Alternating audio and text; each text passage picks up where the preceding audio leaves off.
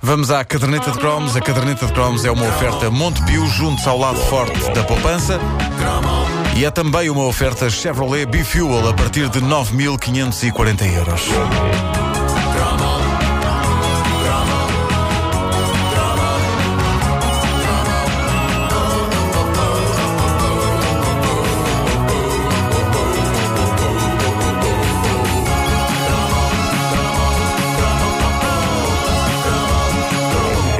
Vénias e agradecimentos ao nosso ouvinte Felipe Gaspar que enviou um post para o Facebook da Caderneta de Cromos fazendo referência a uma prática tipicamente anos 70 80 e profundamente digna de ver o seu cromo colado nesta caderneta. Ele fez basicamente a apologia do feijão nas nossas vidas.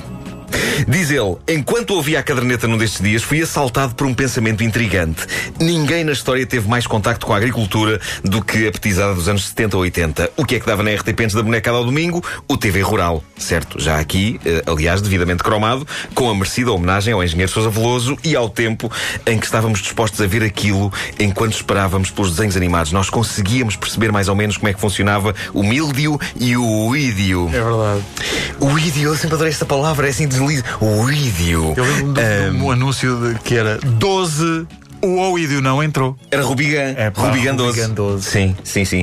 Ah, Ninguém é nome travesti. Ainda tentei usar com. com Marlene Rubigan. Não, não, não, dois nomes. Ah, Rubi- Rubigan. Rubigan. Sim. Sim. É, Tens razão. É. Um travesti com atra- Rubi- atração pelas armas. Gun. Ruby Gun. Ruby Gun. Sim, faz um striptease com pistola, não sei o quê. Ahm, ora bem, eh, tristemente as gerações mais novas não fazem ideia do que é o mildio e o ídio. Nós sabíamos o que era. Eh, e isso faz-me sentir como um homem batido que trabalhou a terra. Apesar de não ter nunca trabalhado a terra. Todo o meu conhecimento de agricultura está cingido ao TV Rural. Em Benfica não havia mildio nem o ídio. E diz ainda ao Felipe: e o que é que as professoras ensinavam os meninos a fazer logo no primeiro ano da escola primária com a ideia de primeira experiência científica? Cá está.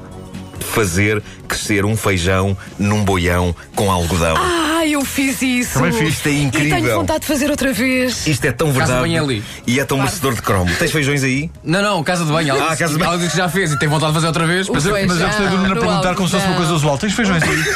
Claro que sempre. podia ser. Claro, ele tem sempre Às vezes podia ser. aqui. Ah, por acaso não tenho. Olha, tenho um papel. Hoje trouxe manteiga. Olha, tenho aí uma fatura. Mas não, não é, não é feijão. O belo feijão manteiga. Isso é tão giro, isso do feijão. Mas, mas é merecedor de cromo, é tão merecedor, por exemplo, como a, a nossa lendária primeira experiência na criação de animais, os bichos da seda, também já referis no outro cromo. Eu lembro da emoção que, de- que era cultivar feijão dentro de um boião vazio de iogurte. Era o tipo de coisa que não só era proposta pelos professores, eu lembro-me que isto era o tipo de experiência que vinha em coisas como os manuais do escoteiro Mirim ou os suplementos infantis dos jornais e das revistas. Como cultivar o nosso próprio feijão. Quase tão espetacular como aquele método de fazer crescer relva na cabeça de um boneco de, sarapilheira. Sim, sim, sim, sim. Hã? Houve dificuldade aí. Houve dificuldades em Sarapilheira. Mas é. Imagina uma pessoa que tem apelido de Pilheira e dá, o- e dá o nome à filha de Sara. Sara Pilheira. Bom.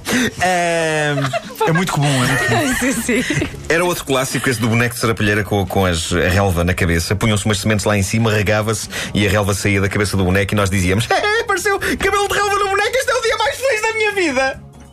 E depois íamos à nossa vida e não pensávamos mais nisso.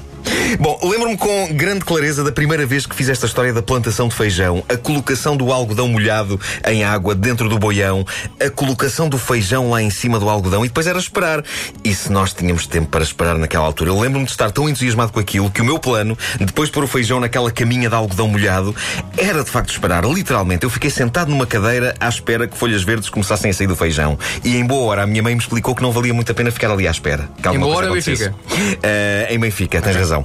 Porque as coisas não funcionavam bem assim, mas eu estava disposto a esperar, pelo menos até começar a achar que o fator seca se estava a apoderar de mim. Era de facto impossível esperar sentado a olhar para o boião que o raça do feijão começasse a brotar. E aí desisti. Mas lembro-me, acho que todos nós nos lembramos da gigantesca emoção de descobrir no dia seguinte que já havia uma folhinha a despontar do feijão. E não só isso, como me lembro claramente de olhar para aquilo e de pensar que um dia iria dar entrevistas a dizer: Pois foi, o meu grande império de feijão começou assim, num pequeno boião na cozinha de minha mãe. Hoje exporto feijão para todos os maiores países do mundo. Nunca aconteceu.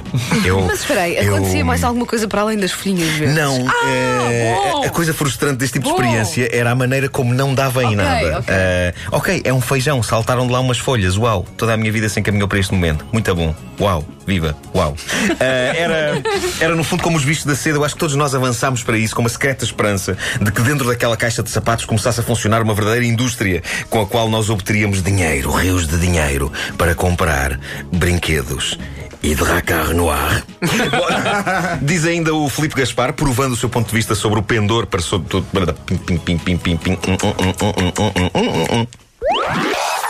Diz ainda então o Filipe Gaspar, uh, uh, provando o seu ponto de vista sobre o pendor para todos sermos agricultores na nossa infância, e o que é que as professoras ensinavam os meninos a fazer num primeiro assomo de expressão artística? Quadros com colagens de diversos tipos de feijão.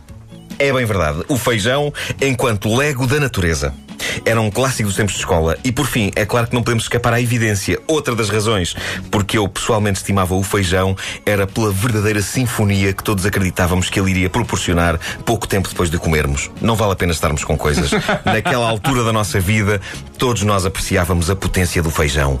A questão é que depois umas pessoas crescem e amadurecem e as outras ficam lá, na potência gasosa do feijão, o que é lamentável. E mais lamentável é eu ser uma destas últimas pessoas, valha-me Deus. Bom, então até amanhã. Não, não, agora não tenho vontade, está tudo bem. Eu achava, eu achava que dentro do boião aquilo devia ser não para fazer feijão, mas feijoada. Primeiro aparecia um feijão, depois o entrecosto, Ah, e depois tu aparecia achavas- os Ah, enchidos, giro. não é? Sim, sim. Começava a brotar o repente, entrecosto. daquele boião de iogurte, epá, era uma feijoada, pá. É, pá, isso era incrível, pá, Não estou é? a imaginar o coirato a sair, Fizeste mal ainda está fora, que se lhe desses tempo, saía a dobrada, agora ias ver, pá, estava lá tudo. a dobrada, a chouriça. Parecem nomes de, de personagens de um livro do, do Mário Zambujal. Lá no bairro havia a, a, a chouriça, havia a dobrada, havia, havia amicas, amicas mangas. Caderneta de cromos, uma oferta Montepio, junto ao lado forte da poupança e gama Chevrolet B-Fuel a partir de 9.540 euros.